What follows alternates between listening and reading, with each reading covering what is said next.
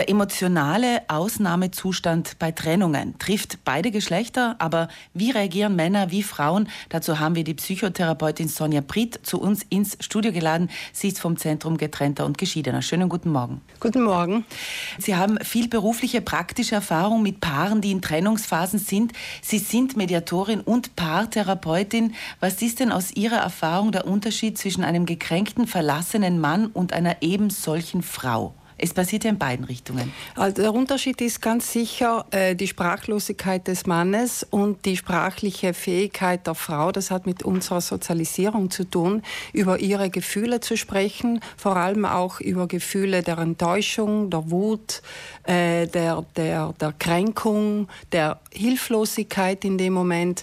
Bei Männern ist das sehr schwierig, weil der Mann wahrscheinlich immer die starken Seiten von der Sozialisierung her zeigen muss. Des, deshalb kommen Gefühle Gefühlswelten wie Wut, Enttäuschung, Zorn, vor allem sich hilflos fühlen, sehr selten zur Sprache. Wann merken Sie das aber jetzt zum Beispiel in einer Paartherapie oder in einer Trennungsphase, wo Paare zu Ihnen öfters kommen? Wann kommt denn diese Wut und diese, diese aufgestauten Dinge dann heraus? Also es, das ist äh, am Anfang gar nicht. Am Anfang merkt man, dass, dass vor allem die Frau dann sofort auch losweinen kann, schon beim ersten Setting. Der Mann eher sehr kontrolliert wirkt. Nach und nach, wenn das Vertrauen dann wächst, dann kommt dann auch irrsinnig viel Zorn, Aggression und Enttäuschung auf den Tisch, mit denen ich natürlich dann dort umgehen muss. Wie wichtig ist es denn, dass diese Dinge überhaupt rauskommen? Diese Dinge, äh, wenn die nicht rauskommen, dann können wirklich auch äh, diese Aggressionen sehr eskalieren bis zu ganz schlimmen Taten sich selbst gegenüber oder vor allem dann der betroffenen Frau und auch der erweiterten Familie gegenüber. Sie sagen, es geht prinzipiell darum, dass Frauen und Männer anders sozialisiert sind, immer noch im Jahr 2019 sind Frauen und Männer komplett anders, was ihre Gefühlswelt betrifft. Das hat sich nicht geändert, zumal ich kann nur von meiner Arbeit her sehen. Ich sehe ja fünf, sechs Paare am Tag und das schon seit zwölf Jahren. Deshalb kann ich ruhig jetzt sagen, es hat sich nicht viel geändert.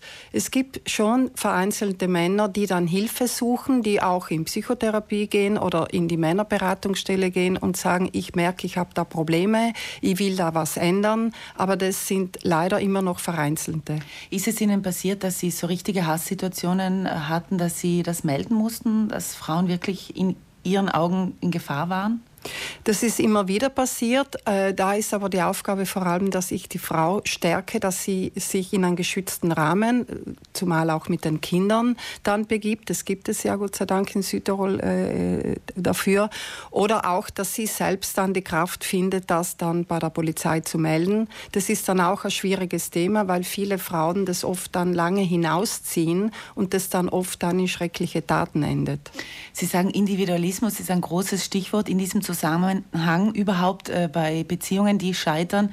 Denn äh, der Mensch oder wir alle gehen immer mehr Richtung Ich, ich und nochmal ich. Ja, das ist das, was ich merke, weil äh, es hat sich in den letzten fünf, sechs Jahren massiv geändert, dass ich mich irrsinnig schwer tue, wenn Paare, es kommen vor allem Paare zu mir, es geht vom Ich zum Wir und da merkt man, dass, dass äh, es ist schon richtig, dass die Verwirklichung vom Ich, sei es jetzt Karriere, sei es Hobbys, sei es alles, was dazugehört, sehr, sehr wichtig ist, aber es muss die wir-Ebene auch erreicht werden in einer Paarbeziehung. Sonst läuft dann jeder getrennte Wege und vor allem die Kommunikationsebene bleibt dadurch oberflächlich. Und da kommen wir wieder zu der Gefühlswelt zurück. Wenn nie darüber gesprochen wird, wenn es keine Intimität gibt, wo man sagt, du, mir geht es so, ich kann mit dem nicht umgehen, ich bin eifersüchtig, ich bin gekränkt, ich weiß nicht, wie ich das tun soll, wenn das nicht stattfinden kann in einer Paarbeziehung, da brodelt dann jeder äh, vor sich selbst dahin und bei Männern wie wir jetzt leider in vielen Nachrichten hören, artet es dann in massiven Aggressionen aus. Und Aggression ist nicht der Weg. Was kann man also wirklich mit Doppel-N tun, wenn, ähm, wenn die Aggression, die Wut, äh, wenn er die nicht mehr im Griff hat? Den Mut haben, erstens das einmal selbst sich zuzugestehen, das ist ja der erste Weg, die Motivation zu entwickeln, das ist der zweite Punkt, sich absolut Hilfe zu holen. Man steht mit dem Problem absolut nicht alleine da. Es gibt in der Caritas Männerberatung Gruppen, dort wird man themenspezifisch aufgefangen. Man kann mit der Partnerin, sollte in die Psychotherapie gehen, damit man eine eine neue Intimitätskommunikationsebene findet, lernt, über Gefühle zu sprechen, vor allem über die unangenehmen, über, wo der Stolz gekränkt wurde, wo man sich hilflos fühlt.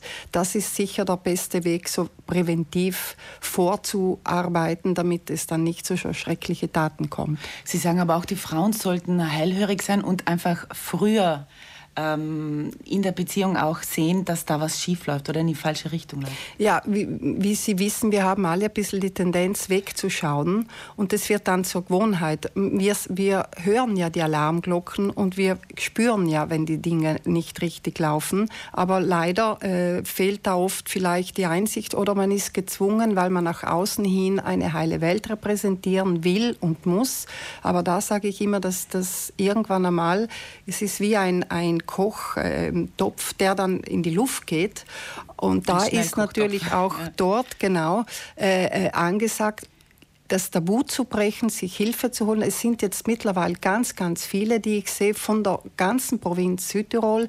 Die kommen vom tiefen Pustertal, vom tiefen Sarntein. Äh, Paare in alle Altersklassen. Ich bin verwundert, es kommen oft 60-, 70-Jährige zu mir.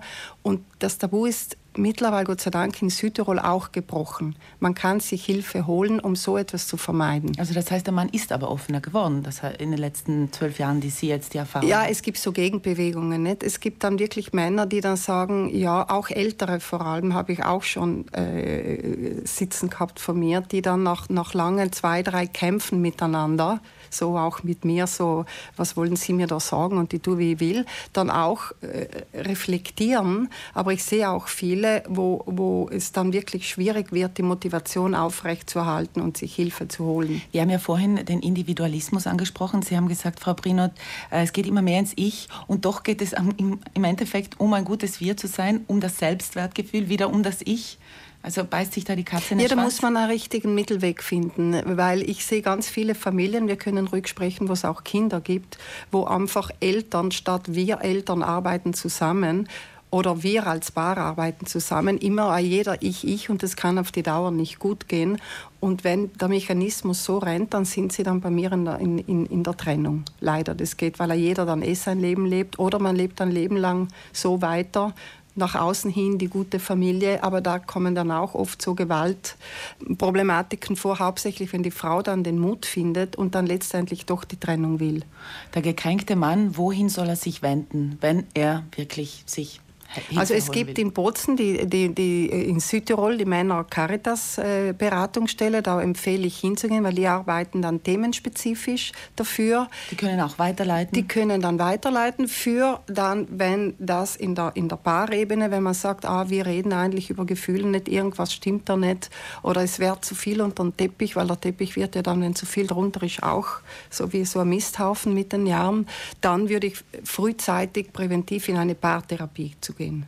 Wenn das Paar aber nicht mehr existiert, äh, Scham, Wut und Enttäuschung überwinden und einfach mutig sein. Ist ja, das das Fazit? Da, mutig sein, man kann auch individuell sich Psychotherapie holen, das rate ich auch immer.